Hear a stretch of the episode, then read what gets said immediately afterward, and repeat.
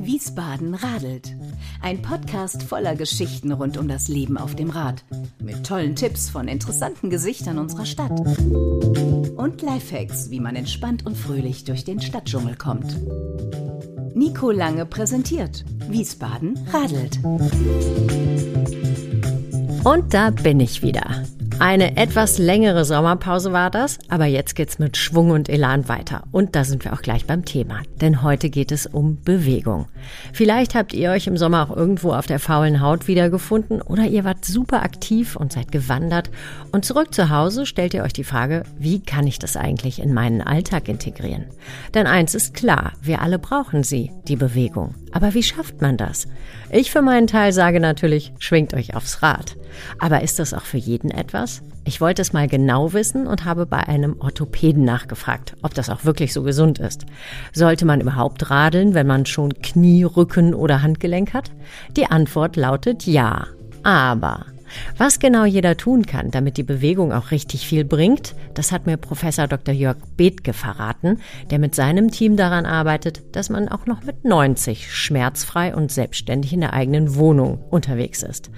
Ein spannender Podcast über den inneren Schweinehund und Tricks, wie man ihn überlistet. Also dann viel Spaß beim Zuhören. Hallo, guten Morgen, Herr Bethke. Hallo.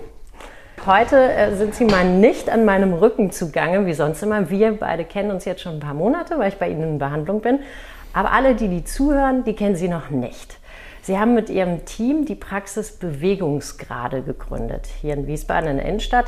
In ein, zwei Sätzen, was verbirgt sich hinter dem Namen? Was bieten Sie an? Oh Gott, in zwei Sätzen, das schaffe ich nicht. Ja, doch, das schaffen Sie. Häufig erlebt man bei Orthopäden eine Davos-Therapie, da wo es weh tut. Und wir wollen kapieren, warum es irgendwo wehtut und gehen an die Ursache-Wirkungsketten ran. Und da musst du manchmal vielleicht am Fuß arbeiten, wenn es am Nacken kracht. So, das waren jetzt mehr als zwei Sätze. Mhm. Na gut, das lasse ich gelten. Aber es gibt noch einen großen Unterschied. Ja. Sie sind Orthopäde, ja. Sie haben eine Physiotherapeutin mit in der Praxis. Mhm. Ähm, insgesamt hat Ihr Team wie viele Leute? Wir sind zu fünft. Und sie machen eine sehr, sehr umfangreiche Analyse und wie schon gesagt, mir tat es am Knie weh und jetzt sind wir am Hals gelandet. Mhm. So ungefähr läuft das und funktioniert ganz gut. In ihrer Praxis geht es um Bewegung, genau wie in meinem Podcast. Ähm, als Kind bin ich immer mit dem Fahrrad gefahren, bin da aufgewachsen und meine Großeltern hatten Zeit ihres Lebens überhaupt gar keinen Führerschein.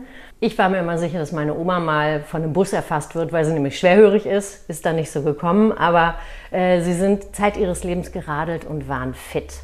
Im Norden ist Radfahren völlig normal. Sie kommen aus Wuppertal, richtig? Ja, da bin ich nur geboren. Okay. Ähm, aber ich bin in äh, Bonn, im Bonner Umfeld aufgewachsen, also auch am Rhein. Was war Ihre Ach, Ecke in Bonn? Meine Ecke, ich habe ja auch die ersten sechs Semester da studiert und was mir so spontan einfällt, ist das Bröckelmännchen. Was ist das? Das Bröckelmännchen ist ähm, eine kleine Steinfigur, schnell zu übersehen. Die ist am Pfeiler der mittleren Brücken. Bonn gibt es zwei Brücken.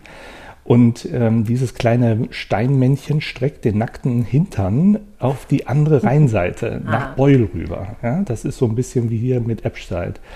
Und, und da zwar ist die Schelsig, ne? Ja, genau. Ja. Und, äh, und zwar haben die, wurde diese ursprüngliche Brücke, die ist dann im Krieg zerstört worden, ähm, wollten sich die andere, also die rechtsrheinische Seite Beul, wollte sich nicht beteiligen und dann haben die Bonner die Brücke alleine gezahlt und haben dann dieses Männchen mit dem nackten Hintern reingesetzt. Also es gibt unzählige Stellen in, in Bonn, die man besuchen muss. Eine wunderschöne ähm, Altstadt. Die Südstadt mit ganz vielen Kneipen ist angeblich der größte zusammenhängende Gebiet aus der Jugendstilzeit. Super beliebt bei Studenten. Also gibt es ganz viele, lohnt sich auf jeden Fall. Bonn ist eine tolle Gegend. Ich war neulich dort, kurz vor der Kirschblüte. Das Super. ist doch die Altstadt. Ja, das, ne? ja, ja, das ist genau. wirklich ein rosa Blütenmeer, diese japanischen Kirschbäume, die sie da irgendwie angepflanzt haben. Ich glaube, sie wussten gar nicht, was sie sich da tun, weil sie äh, ein Besuchermagnet dadurch geworden sind. Äh, wirklich toll. Und was ich auch toll fand, war dieses Viertel am Botanischen Garten, glaube mhm. ich. Wie heißt Poppelsdorfer Schloss. Poppelsdorf, genau. Ich finde, da kann hier die eine oder andere Ecke in Wiesbaden echt einpacken. Also ich war baff. Also so zumindest mal ganz gut den, den, den Vergleich standhalten. Ne? Also ja. sehr mondäne Bauten und wunderschön. Und äh, das Popschloss ist auch, ähm, glaube ich, die, äh, alles rund um die Botanik und Landwirtschaft sind dort beheimatet von der Universität her. Man kann gut leben in Bonn. Das cool. ist sehr entspannt. Ja, das stimmt. Das war jetzt mal Bewegung im Kopf, ohne dass wir was getan haben.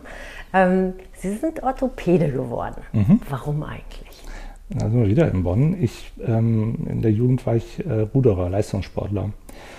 Genialer Sport. Leistungssport hieß nachher, dass wir zum Schluss, da war gegen, gegen 16, 17, 18, achtmal die Woche trainiert haben. Rudern musst du relativ viel Zeit trainieren, um, um nachher die Leistung da abzurufen. Und ja, da ist das Thema Körper, Bewegung. Ähm, mein Großvater war ähm, Hausarzt, da war das Medizinthema ein bisschen gesetzt und da war das Thema zur Orthopädie nicht so weit weg. Sportmedizin, ähm, das lag dann irgendwo nah. Da gibt es ja diesen schönen Spruch. Sitzen ist das neue Rauchen. Zitiere ich immer sehr gerne. Ja? Lustig war, als ich hier reinkam, haben sie auch gesagt, nehmen Sie mal Platz. Eigentlich müssten Sie ja sagen, stellen Sie sich mal dahin. Was verbirgt sich dahinter? Es heißt ja, dass es ähnlich schädlich ist wie Rauchen. Hm. Was, was macht dieses Sitzen, das wir ja alle täglich unendlich lange tun und in Corona oder seit Corona noch mehr, aber auch sonst in unserem Alltag, was macht das mit uns und unserem Körpergerüst? Was passiert da? Warum ist das so schlecht? Also es ist erstmal nicht so tödlich wie Rauchen, ähm, das ist schon mal klar, aber die beiden großen Fraktionen, die die Arbeitsunfähigkeitstage volkswirtschaftlich machen, sind orthopädische Erkrankungen und da vor allem Rückenleiden und die seelischen Erkrankungen. So, und wenn wir jetzt auf diesen riesen Volksblock Krankheitstage und Volksleiden Rücken gucken, ist dieser, ähm, muss man wissen, dass Sitzen ähm, eine enorme Belastung für die unteren Bandscheiben ist. Ähm, die werden, kriegen ordentlichen Druck drauf. Und es gibt da tolle Studien zu, wo man eben sieht, in welchen Positionen sind die Bandscheiben am wenigsten belastet, am wenigsten im Liegen oder in so einer Sonnenstuhlposition, also einem leicht erhobenen Oberkörper. Das sind alles noch gute Positionen für die Bandscheibe, weil die sich da ein bisschen ausdehnen können. Die Bandscheiben werden durch ähm, Diffusionen ernährt, also nicht durch, durch Gefäße. Und in dem Moment, wo man sich hinstellt, da kommt da schon ganz gut Last drauf. Wenn man sich ein bisschen nach vorne beugt, dann wird das schon mehr. Ähm, aber hinsetzen ähm, in einer ganz kerzengeraden Haltung ist schon ein ordentlicher Druckanstieg unten in den Bandscheiben. Und wenn ich mich dann noch in diese typische Kauerhaltung gehe, vorne mich ins Notebook reinhänge, dann schießen die Drucksensoren absolut nach oben. Und wenn ich das eben ständig mache und über die Jahre habe ich natürlich einen viel schnelleren Verschleiß. Das ist ja ganz klar. Wenn ich ein Material ständig übermäßig beanspruche, dann gibt das schneller den Geist auf und dann ist das, was man dann irgendwie ab 40, 50 rechts und links hört, ich habe einen Bandscheibenvorfall, ähm, passiert dann eben. Das heißt, wenn wir uns mehr bewegen würden, hätten wir weniger Bandscheibenvorfälle? Auf jeden Fall ist ein, auf, definitiv. Bewegung ist das, was wir brauchen, was unser Bewegungsapparat braucht.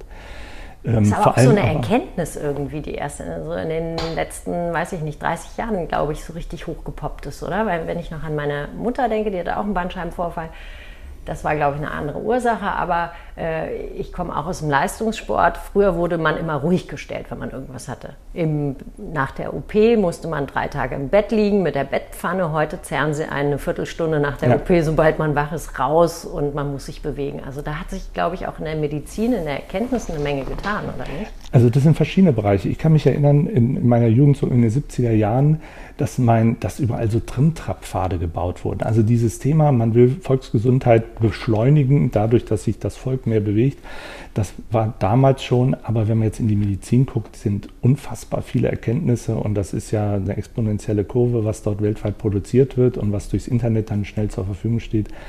Ähm, und gerade diese Liegezeiten in den Krankenhäusern, das sind sicherlich auch ökonomische Punkte, aber es ist eben auch die Erkenntnis, dass die frühzeitige Aktivierung extrem wichtig ist. Und man hat früher viel Mist gemacht, ohne es zu wissen, dass man Leute ruhig gestellt hat, die, man nennt das heute früh funktionell, also viel früher einfach beübt werden müssten. Mhm. Ja. Also Bewegung ist da A und O. Okay, Sitzen ist schlecht, Bewegung ist wichtig, so mhm. wie die Neandertaler, die waren ja. Tag und Nacht auf den Beinen. Kann man denn das Radfahren auch zur Bewegung zählen, die gut für uns ist? Also 80 Prozent der Deutschen haben Rücken, wie man im Rheinland mhm. ja so schön sagt. Ist Radfahren eine Alternative, die da helfen könnte? Ja, auf jeden Fall. Also Ganz klar. Alles, was erstmal raus, rausholt aus dem Sitzen und aus dem Nichtstun, ist gut. Fahrradfahren ist sicherlich eine super Form der Bewegung. Aber wie immer, das ist ja dieses Jahr aber. Ne? Also wenn ich das Fahrrad falsch eingestellt habe und äh, wenn ich mit der falschen Technik fahre, wenn ich Halswirbelsäulenprobleme habe und will dann Rennrad fahren und mache die Schildkröte und knickt mir den Halswirbelsäule ein. Ähm, also man kann da auch viel Käse machen, aber dieses grundsätzliche, ich setze mich da drauf, das Fahrrad ist gut eingestellt, ähm, ich habe gerade für jemanden, der Fuß- oder Knie- oder Hüftprobleme hat, ich habe ja nicht das volle Körpergewicht drauf. Ja, ich kann das durch die Gänge äh, ein bisschen und auch das Landschaftsprofil äh, beeinflussen. Super Form der Bewegung. Man sagt ja auch immer, äh, Kniepatienten mhm. immer aufs Rad, damit das Knie geschmiert wird, oder? Ich meine, Gelenke sollen ja bewegt Durchbewegt werden. Durchbewegt werden, genau. Ja aber es sind gar nicht so viele, die sich dann raustrauen. Ja, dann ist hier das Thema Geländeprofil und bergig oder Stadt und, und so weiter. Und das Fahrradergometer, was dann irgendwie ganz gesund ist und schnell empfohlen ist, da sind einfach unfassbar viele, die sagen, boah, Doc, da kriegst du mich nicht drauf. Ja. Das ist ja auch totenlangweilig. Genau. Im Wobei, Wohnzimmer zu radeln. Ja, aber die Menschen sind unterschiedlich. Gibt es manche, die da völlig drauf abfahren oder sagen, ich stelle mir da meinen Fernseher hin oder sonst wie. Ne? Mhm. Aber klar, also wenn man das, wenn jemand Lust dazu hat und macht das gerne und ist Fahrradfahren eine super Geschichte. Auf die richtige Einstellung achten, dann ist das gut. Okay, auf die Einstellungen achten. Ich zum Beispiel habe an meinem Fahrrad so eine ganz besonders gefederte Sattelstütze. Mhm. Die war da schon drauf. Mhm. Aber es ist, wenn ich jetzt noch nicht so alt bin und ich irgendwelche großen Rückenprobleme verspüre, ganz angenehm, weil das wirklich immer ganz gut federt. Auf jeden Fall. Ähm, also du kannst gerade auch diese, ähm, wenn ich über einen Bordstein fahre und ich weiß das, dann kann ich mich schon, dann habe ich schon so eine dann sehe ich das, manche gehen mit dem Po aus dem Sattel raus, ähm, dann kann ich das abfedern. Aber alleine, dass ich sehe, habe ich eine andere Körperspannung. Was gefährlich ist, sind diese unerwarteten Schläge, was ein Schlagloch übersehen, du bist völlig entspannt im Rücken und das knallt dir richtig rein. Das kann extrem schmerzhaft sein. Und darum sind solche Federmechanismen, ob das jetzt so ein hochwertiges Mountainbike, so ein Fully, so ein vollgefedertes ist oder so, so diese Federung in den Sattelstützen, die immer besser werden, ist eine super Kiste. Hm. Und auch vorne am Lenkrad hat ja fast die, schon die, jedes Die Federungen vorne sind ne? auch genau. absolut sinnvoll. Muss man gucken, ne? beim, beim, je nachdem wie man fährt, beim Rennradfahrer hat das dann eher weniger zu suchen. Also da muss man so ein bisschen gucken. Ne? Das ist immer die Frage, in, in welchem Geländeprofil hm. bin ich unterwegs. Viele werden in der Stadt das auch nicht brauchen, vorne die gefederte Gabel. Aber ähm, da braucht man dann eben seinen guten Shop, der einen berät und da muss man wissen, wie man fahren will. Ne? Also grundsätzlich könnte jeder Fahrrad fahren. Ich habe mal eine Zeit lang im Radladen äh, gearbeitet und da habe ich gehört, dass ganz viele, vor allem Frauen kamen, die immer gesagt haben, ich kann kein Fahrrad mehr fahren, meine Handgelenke tun so weh. Mhm. Was ist denn das eigentlich? Das hört sich auch schon wie so eine Volkskrankheit an, diese Handgelenksgeschichte. Ähm, was steckt dahinter? Und mhm. können diese Leute auch Fahrrad fahren? Bei uns in der Praxis haben wir regelmäßig Patienten, die Handgelenksprobleme haben. Ganz häufig sind es sogenannte funktionelle Sachen, also Blockierungen. Wir haben ja ganz viele Handwurzelknöchelchen, die zwischen der Hand und dem Unterarm hängen und die können blockieren. Und dann fühlt sich das gesperrt an. Man kann das Hand, die Hand nicht mehr ganz nach oben oder nach unten und so weiter. Da kann man mit manueller Therapie, ähm, also man fasst an und dehnt und zieht und hat bestimmte Tricks, kann man das wieder sortieren, sodass das Hand, die Hand wieder frei beweglich ist. Ähm, wenn ich aber einseitige Belastung an der Hand mache oder überhaupt nichts Sportliches, dann kann es sein, dass ich das relativ häufig wiederhole. Ne? Also man kann auch Stabilität in den Handgelenken trainieren, sodass solche Blockierungen weniger sind. Und dann gibt es natürlich Patienten, die meistens dann schon fortgeschritten Lebensalter Verschleiß auch haben und da kannst du nicht so viel machen. Da muss man dann eher gucken, dass man eine gute Bandage hat und vor allem die Position des Lenkers und es gibt auch Griffe, die eine federnde Funktion haben, also wo diese Verschleiß oder diese ähm, Stöße nicht so stark in den Handgelenken ankommen. Und glaube ich auch die Position ist ganz wichtig. Viele fahren ja mit so einem abgeknickten ja. Handgelenk, sich ja. so fast auflehnend. Ja. ja. also auch gerne die Mountainbiker. Es soll dann irgendwie ein schickes, schnelles Fahrrad sein, mit dem man gut durch den Wald kommt. Aber dieser abgeknickte Handgelenksding, es geht ja auch hier, ist das die Handwurzel oder so? Ne? Genau, da dieser Ballen da liegt man ja immer drauf. Und dann habe ich in meiner Zeit im Laden gelernt, da gab es nämlich eine Spezialistin, die sich genau hm. an solche Menschen gewendet hat. Die hat geguckt, ist das Fahrrad von der Rahmengröße richtig? Ähm, ist es von der Position der aufrechten oder nach vorne gebeugten Haltung richtig? Und sie hat ganz oft, das habe ich immer gehört, hat sie gesagt, es muss eine Gerade sein, von dem Ellenbogen quasi bis runter zu den Fingerknöchelchen. Das ist so, wenn, wenn man so sitzt, dann hat man am wenigsten Druck da drauf und kommt eigentlich ganz gut klar. Und dann waren die die Griffe, die waren so ein bisschen wie platt gedrückt. Ja. Also wenn man Kekse oder Kuchen backt. So genau. sahen die aus. Die sind total wohltuend, aber wie gesagt, man muss immer so ein bisschen gucken. Ne? Habe ich ein Trekkingrad? Bin ich mehr, der jetzt Triathlon machen will und diesen engen Lenker hat, wo ich mich nach vorne reinhänge? Bin ich beim Rennrad unterwegs? Beim Mountainbiken ist auch nochmal die Frage. Ne? Wir haben diese Downhill-Varianten und, und wir haben die, die Allrounder. Und, ähm, und du hast jedes Mal eigentlich andere Notwendigkeiten, wie, wie du kräftig am Lenker arbeitest. Da muss man gucken. Aber wenn jemand schon älter ist und hat den Verschleiß in den Handgelenken, ist ein Rahmen, wo ich quasi sehr stark nach vorne kippe mit dem Oberkörper. Der sichere Handgelenkstod. So, der, ja, das ist Murks. Das ist kein, dann habe ich zwar eine tolle Zeit draußen gehabt und bin irgendwie durchgeschmitzt, aber mir tun zwei Tage die, die Hand, Hände weh. Das mhm. ist keine Lösung. Also da muss man dann ein bisschen weniger, das sieht dann weniger sportlich aus, ist aber deutlich gesünder, etwas aufrechter gucken, dass der, dass der Rahmen, die Rahmengeometrie eine andere ist. Mhm. Ich bin ja manchmal ein bisschen geschockt. Äh, wir haben ja einen Fahrradboom, jetzt noch mal stärker seit den letzten zwei Jahren. Trotzdem nutzen ganz viele Menschen immer noch das Auto, um selbst die kürzeste Strecke hinter sich zu bringen. Selbst wenn sie die eigentlich zu Fuß gehen könnten. Wenn man jetzt das mal durch die Brille eines Mediziners beachtet, was ist gesünder? Radfahren oder zu Fuß gehen? Also wenn wir da die Freundin haben oder die Kundin, die sagen, ich fühle mich unsicher, man muss da immer vorsichtig sein, was anzuschwatzen. Ne? Und wenn jemand sich unsicher fühlt, dann ist die Wahrscheinlichkeit, dass es einen irgendwo reißt oder irgendwas passiert. Also ich würde da keinen überreden wollen. Ja? Zu Fuß gehen ist total gesund, aber ich, wenn ich einen ganz schlechten Gang habe, ja, bei uns, die Patienten müssen am Anfang sehr viel über Haltung, Bewegung und Gang lernen, dann kannst du irgendwie so eine Strecke durch die Kirchgasse nutzen, super, um auf deinen Gang und an, an deinem unteren Fahrgestell zu arbeiten, was sicherlich total gesund ist. Fahrradfahren macht einfach Spaß, weil man größere Entfernungen schneller zurücklegt, mehr sieht und man nicht wie ein kleiner Käfer so langsam von A nach B kommt. Ja. Ist ja spannend, was man sieht, was so in anderen Städten möglich ist, Amsterdam, Kopenhagen und so weiter. Ist halt dann auch die Frage, wie ist das, wenn es hier plus zwei Grad sind und regnet, äh, dann sitzt man wahrscheinlich doch wieder alle im Auto. Aber ähm, klar, wenn man sieht, was im Berufsverkehr, wie viele Leute alleine im Auto sitzen und welche Blechmassen sich da durchschieben, das ist schon erheblich. Mhm. Jetzt kommen ja die E-Bikes immer mehr auf. Mhm. Das ist ja auch so ein klassischer Spruch. E-Bike, nee, nee, ist nichts für mich, will mich ja bewegen. Mhm. Damit habe ich schon in einer Folge aufgeklärt, indem ich nämlich mit einem Fahrradhändler gesprochen habe und der auch gesagt hat, nee, das ist völliger Mumpitz. Also man bewegt sich eigentlich deutlich mehr, weil es eben nicht so anstrengend ist. Mhm. Dieses nicht so anstrengend, mhm. hat das aber gleich, den gleichen Effekt auf unseren Bewegungsapparat wie mit einem normalen Fahrrad? Nö. Also ähm, es gibt, ich habe letztens ein Interview gehört von einem Kollegen, ähm, der, in der in der Sportmedizin tätig ist, der sich explizit mit Trainingseffekten äh, beim Fahrradfahren und auch im Freizeitsport, und der hat ganz kess gesagt, äh, wahre Sportler fahren ohne Motor.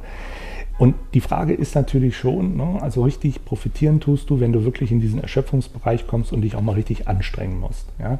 Und ähm, wenn man jetzt sagt, ich will was Sportliches machen, dann muss man sagen, okay, also wenn du richtig knechten willst und richtig was für deinen Körper tun willst, schmeiß den Motor raus. Aber die Frage ist ja, ob wir so durchs Leben gehen wollen. Und grundsätzlich, wenn wir gefragt werden bei unseren Patienten, die überhaupt erstmal wieder ein bisschen aktiver werden müssen, die jetzt viel Firma aufgebaut haben, Familie gegründet haben und die Sport da viel hinten runter, dann empfehlen wir schon zu sagen, holen sich ein E-Bike. Suchen sich eins, was jetzt nicht übermotorisiert ist, aber ähm, was, glaube ich, ganz wichtig ist, damit man Lust am Fahrradfahren hat, damit man nicht so völlig frustrierende Erlebnisse hat, äh, wo man sagt, äh, das war die Katastrophe, ich setze mich nicht mehr drauf. Ja? Ich bin irgendwie der Letzte, ich muss nochmal irgendwie auf die Platte hoch, um über den Berg zu kommen oder sowas und ich sterbe, dann packe ich das Ding zwei Monate nicht mehr an. Oder ich, es war so schön und wir sind raus in Rheingau und hups, wir sind ja in Lorch und dann ist der Weg nach Hause doch relativ lang. Also, dass man dann so sagt, so komm, jetzt zurück, stecke ich den Strom rein. Also wenn man die Mischung schafft, sich wirklich auch ein bisschen zu knechten und auch ins Schwitzen zu kommen und dass es wirklich anstrengend ist und sich den Strom dafür nimmt, wirklich die Spitzen zu kappen, wo es echt keinen Spaß mehr macht, wo es einem auch nicht gut geht, dann bin ich sicherlich super sportlich und gesund unterwegs. Wenn ich mich da draufsetze und Mofa fahre ja, und mich irgendwie durch den Taunus fahren lasse, es gibt ja unfassbar kraftvolle Motoren mittlerweile, hat das mit Sport nicht mehr viel zu tun. Dann bin ich ein bisschen an der frischen Luft. Aber, aber dann ähm, ist es ähm, immer noch Bewegung. Naja, also das treten, Fahrrad bewegt sich. Treten muss man ja. Nee. ja, ja also ist, ja, aber es gibt wirklich schon Räder mit einer ganz enormen Unterstützung. Das stimmt. Also Die kann man ja aber das ist und du kannst es von außen nicht sehen. Aber Mofa muss man nicht treten, ja? Muss man nur antreten. Das will ich mal festhalten. Okay, also nochmal zusammengefasst.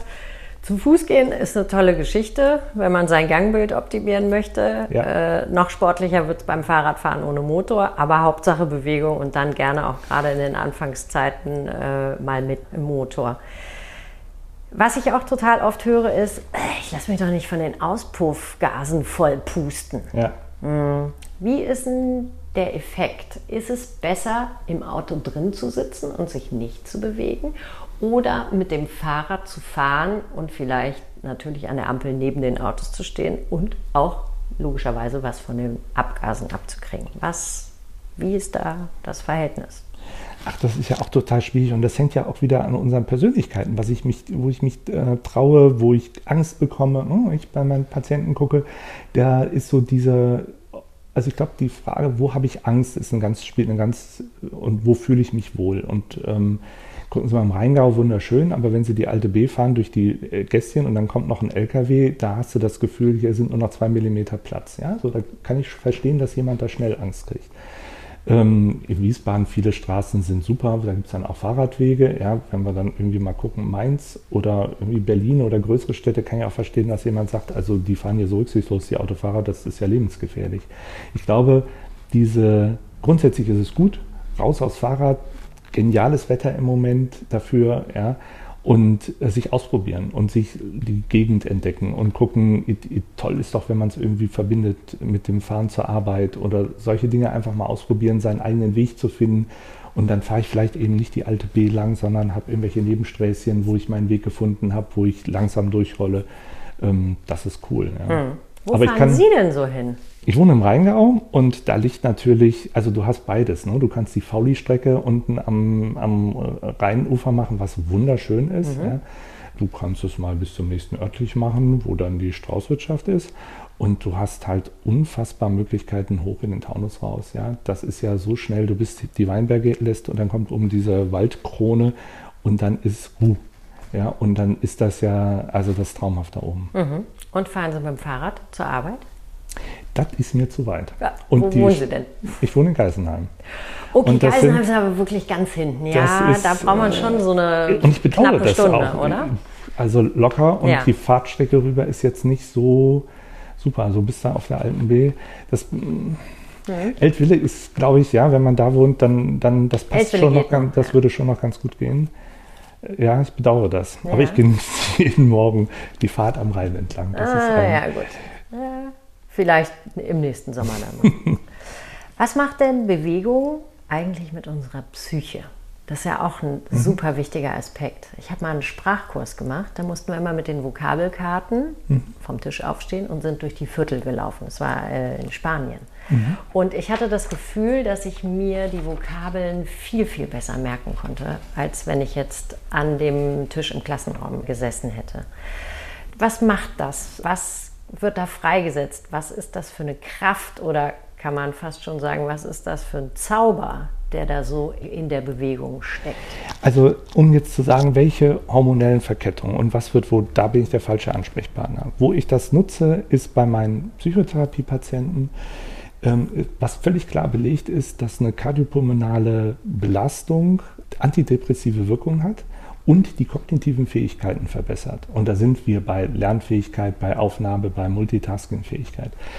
Und es macht immer Sinn, bevor man bei jemand mit einer Depression jetzt mit einem Antidepressivum einsteigt, dass man die versucht, die Komponente Sport nochmal zu ziehen. Und da ist gerade Fahrradfahren und Joggen sind da wirklich zwei tolle Techniken, ja, wenn du in einer schweren Depression bist und morgens gar nicht mehr aus dem Bett rauskommst und dich gerade noch in die Therapie schleppen kannst und sonst geht nichts mehr, dann ist das sehr, sehr schwierig für die Patienten. Aber es gibt diese mittelschweren, wo es schon echt Überwindung ist. Diejenigen, die das schaffen, wirklich, und dann muss ich mit einer relativ hohen Frequenz, also sagen wir mal vier, fünf Mal die Woche, halbe Stunde morgens joggen, dann kriegst du nach drei, vier, fünf Wochen, merkst du, diesen antidepressiven Effekt. Ja? Und das ist wirklich ähm, für viele dann auch äh, ein Halt, ja? wo sie merken, ich erlebe Selbstwirksamkeit, ich merke, ich habe auch die erste Dinge meines Tages geschafft. Da kommen verschiedene Komponenten zusammen. Aber das ist ganz klar belegt, dass ich also bei einer, gerade in solchen äh, Stimmungsschwankungen dort stabilisierende ähm, Effekte habe. Hm. Was glauben Sie denn eigentlich, was ist das Grundproblem heutzutage, dass wir uns alle so wenig bewegen? Ich weiß noch in meiner Jugend, ich habe dreimal in der Woche Sport gemacht. Äh, heute fällt es mir schwer, schon einmal in der Woche so einem festen Termin nachzugehen. Äh, sich zu Hause zu motivieren, ist total schwer. Was, wie kann man Bewegung in den Alltag integrieren? Und was machen auch Sie persönlich so? Ich bin abends läuft gar nichts. Also wenn ich nach Hause komme und meine Hintern berührt irgendwie eine Sitzfläche, dann ist alles verloren. das heißt, ich muss das morgens machen. Aber das ist mein Rhythmus. Ja? So morgens sechs Uhr raus und dann was tun. Und mehr als eine halbe Stunde schaffe ich nicht, weil ich dann doch immer noch mal was für die Praxis machen muss. Und, ähm, aber das ist das, was ich schaffe. Und das versuche ich eben, täglich schaffe ich nicht, ist auch nicht das Ziel, aber wenn ich das viermal in der Woche schaffe, bin ich eigentlich ganz zufrieden mit mir. So, und das ähm, ist dann abwechselnd, äh, was ich mal habe, auch ein Ergometer, äh, gibt es Übungen. Ein Rudergerät mit, wahrscheinlich, so oder? So ist es, ja. genau. Kann Übungen mit Bändern, mit Körpergewicht, da kann man eine ganze Menge machen. Wenn ich aber gar keine Lust gerade habe, mich auf Übungen zu konzentrieren, äh, schmeiße ich mich auch mal joggend in die Weinberge raus. So, das, das ist so mein Part, mit dem ich rauskomme. Ich glaube, äh, man sieht das ja auch bei den Kindern. Also der Segen und Fluch des Internets. Ja? Und meine Kinder glauben auch, es gibt ein Grundrecht auf WLAN. Also, ähm, da ja, sind sie in guter Gesellschaft da, mit allen Kindern, die ich kenne. Also dieses, und das geht mir selber so, du bist irgendwo, äh, zack, Handy raus, einmal reingucken. Ja? So, du hast deine verschiedenen Apps, in denen du nachguckst. Ich sehe das bei uns im Wartezimmer. Äh, Zeitungen, jetzt wegen Corona sind die ja sowieso alle abgeschafft worden, aber alle haben ihr Handy in der Hand. Also das ist ja so ein Knochen, der uns ständig begleitet und unfassbar viele Abwechslungen verspricht. Dann haben wir jetzt, äh, ich mag das ja Geschichten wie vom Krieg, wenn ich erzähle, zu meiner Kindheit gab es nur drei Fernsehprogramme. Ähm, aber also die medialen Möglichkeiten, ja, dann habe ich über den Computer unfassbar viele Möglichkeiten, wenn ich nur digitale Bilder und sonstige Hobbys nachgehe. Ich glaube, dass die Möglichkeiten der Abwechslung gigantisch gestiegen sind. Und es ist halt einfach, ähm, ja, wenn ich ein Kind Minecraft spielen kann am Computer oder auf dem Kirschbaum klettern, äh, dann ist das halt mit Minecraft viel cooler, weil ich das mache ich mit meinen Kumpels und mit denen bin ich vernetzt und dann bekämpfen wir Monster und ja, das mache ich im Kirschbaum nicht. Also ähm, das fängt ja da schon an, ja, auch die, die jetzt, ähm, die jetzt kommende und reinwachsenden Digital Natives bei uns Älteren ist halt auch gemütlich, ne? wenn, wenn man, und je nachdem, wie das Umfeld ist und wie Freunde sind und wenn man Gruppen hat, mit denen man, darum ist so Vereine sicherlich super. Rudern ist total cool, weil wenn du dich zum Rudern verabredest für einen Vierer, dann musst du halt antreten, auch wenn es jetzt gerade mal anfängt zu nieseln und du hast keinen Bock. Die anderen warten ja. Ne? Die Menschen sind da sehr unterschiedlich. Es gibt auch welche, die sich super gut motivieren können, jede Woche ihren Online-Yoga-Kurs zu machen und das machen sie dreimal und sagen, ach nee, Verein ist nichts für mich. Mhm. Haben Sie denn so einen Tipp, ja, wenn so Menschen, ich gehöre ja selber auch dazu, man will, aber ja. der Schweinehund ist größer als man selber. Fünf Zentimeter größer. Was, wie, wie kann man sich motivieren? Gibt es da so einen Trick? Den Trick gibt es nicht. Unser Ansatz ist ja, wenn wir sagen, wir machen nicht da, wo es, da, wo die Schmerzen sind und nur die Schmerzen wegpusten, sondern die, die Idee unserer Praxis ist und auch im Umgang mit unseren Patienten mit 90 schmerzfrei sich selber in der Wohnung versorgen. Das ist irgendwie so das Ideal, wo wir unsere Patienten hin begleiten wollen. Dafür musste relativ viel Körperarbeit machen, um das ganze ähm, System da fit zu halten. Und die Beschäftigung mit dem inneren Schweinehund oder wer kriegt wo was hin organisiert. Das ist bei jedem anders. Ja? Also du hast vielleicht auch jemand sagt, ich habe gar kein Problem mit dem inneren Schweinehund, aber ich bin so pflichtbewusst und so leistungsorientiert und erstmal mache ich den Job und dann mache ich noch die Kinder und dann backe ich für den Basketballverein noch einen Kuchen und dann kommen ja noch die Schwiegereltern und die Freunde und ich will jetzt nicht nur die Pizza holen, sondern ich will noch kochen da, da, da, da, da. und da bleibt dann für den jeweiligen nichts übrig. Da ist erstmal die Arbeit, du musst es dir wert sein, dass du auch Sport machen darfst. Und du musst dich da nicht rechtfertigen, sondern so. Da wäre jetzt die Arbeit mit demjenigen, da muss ich gar nicht, weil da ist die Überwindung, darf ich mir das leisten, viermal die Woche eine halbe Stunde für mich zu haben, plus nochmal eine halbe Stunde duschen. Ja. Und ähm, so, wenn das Thema ist. Eine halbe Stunde für die Woche duschen oder nach der halben Stunde? Nein, das war eher die Idee. Also es ist ja von der Zeitplanung irreal zu sagen, du hast nur eine halbe Stunde. Wenn du eine halbe Stunde Sport machst, brauchst du fünf Minuten, wenn du so zu Hause machst, dich umziehen und nochmal duschen und fertig, ist eine Stunde weg. Ja, so. Und wenn du mit jemandem, der, und das ist ja bei vielen so, komplett durchgetaktete Tage, wo bringe ich das denn noch unter? Mhm. Und da muss man schon ehrlich miteinander umgehen. Wenn wir sagen, der Sport soll so sein, dass du schwitzt, dann hängt das Duschen hinten dran und das ist eben nicht eine halbe Stunde weg, sondern eine Stunde. Ne? Hm. So, und wenn man das nicht wirklich so bespricht und überlegt, dann funktioniert es hinterher auch nicht. Ne? Dann treffe ich Patienten das nächste Mal nach einem Monat und sage, uh, wieder nicht geschafft. So, und ähm, das liegt ja nicht daran, weil der oder wir irgendwie blöd sind, sondern es hat ja irgendwie eine so Ursache. Innerer Schweinehund ist was, was für viele gilt, aber nicht für alle. Also eine Idee ist, ähm, spannendes Buch gelesen. Fragen Sie mich nicht nach dem, fragen, nee, fragen Sie mich nicht nach dem Autor. Ich kann es Ihnen aber nochmal sagen. Der hat sich damit auseinandergesetzt, dass wenn du einen Prozess, also das Thema innerer Schweinehund machen willst, musst du gucken, wo ist genau der Knackpunkt. Und es gibt ein Prozent, in dem Prozess der, der entscheidende Punkt ist, wo du genau gucken musst, genau an dem Punkt muss ich den Hebel setzen. Und der hat beschrieben eine Geschichte von einem New Yorker, der da irgendwo in seinem Hochhaus sitzt und eigentlich an so einen öffentlichen Platz in einem Park gehen wollte, um da Gewichte zu stemmen.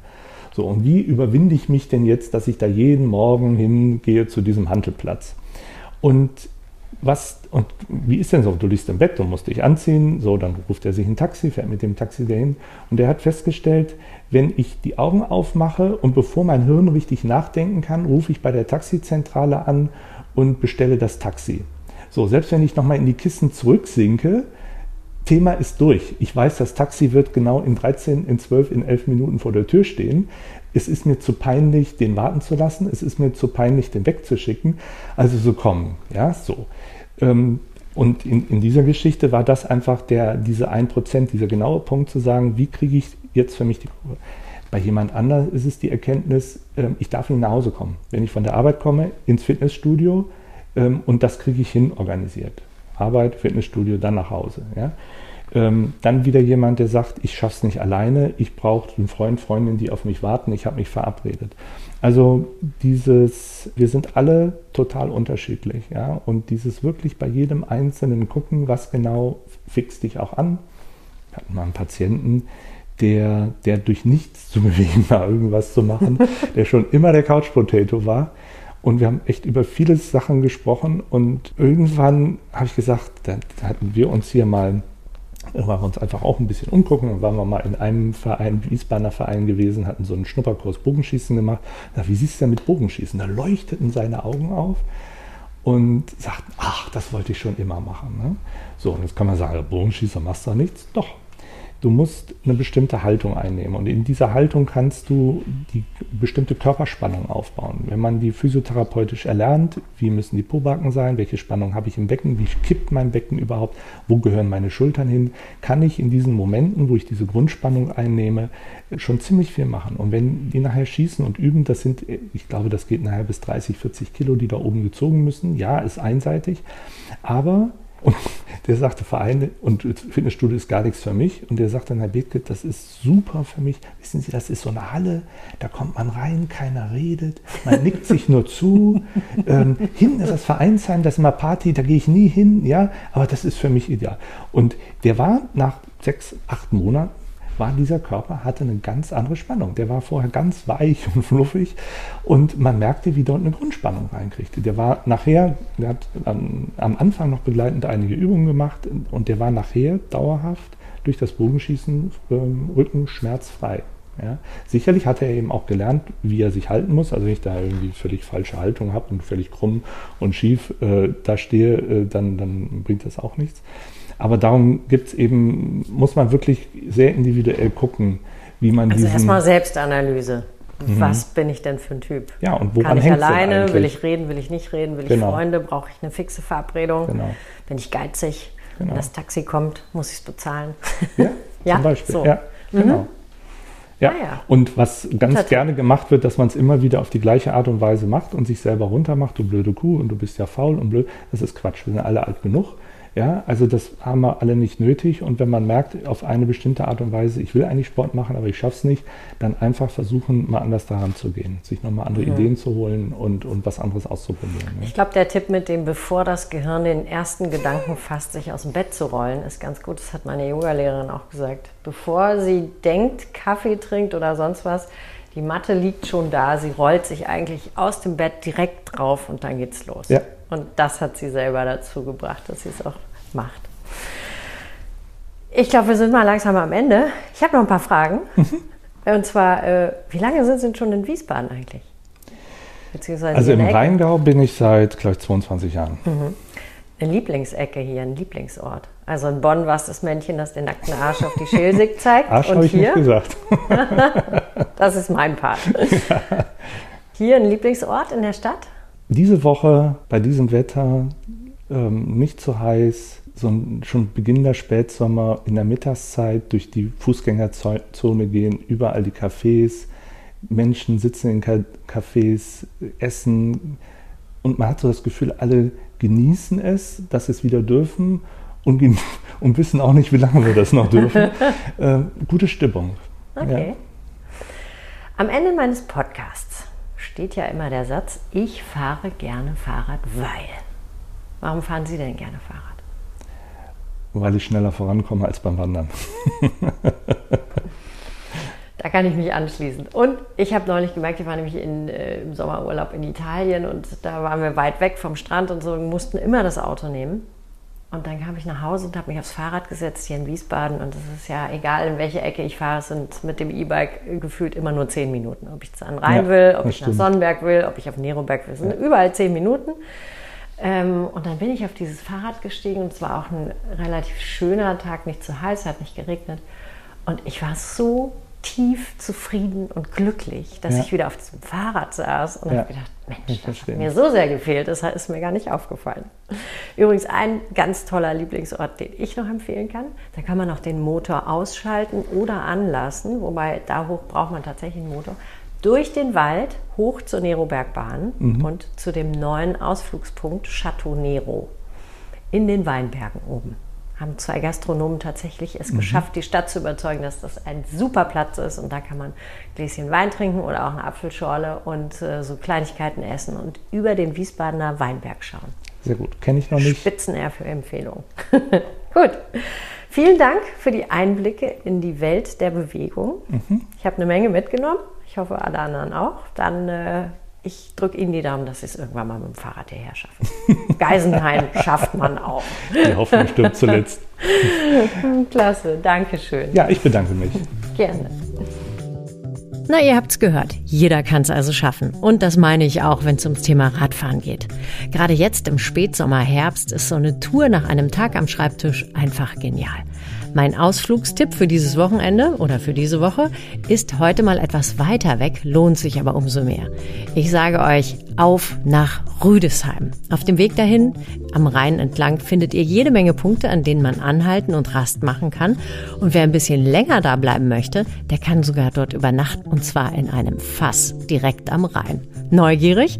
Rheingau524.de heißt die Seite, auf der ihr das alles anschauen könnt. Und da gibt's jede Menge Tipps, nebst Übernachtung auch für Touren durch den Rheingau, Weinlagenwanderung und vieles mehr. Also, dann genießt die sonnigen Tage und schaut auch auf meiner Website Wiesbaden radelt mal nach. Da stehen auch ganz viele andere Podcast-Folgen und natürlich noch viele Ausflugstipps für euch bereit. Bis zur nächsten Folge und danke fürs Zuhören, sagt wie immer eure Nico.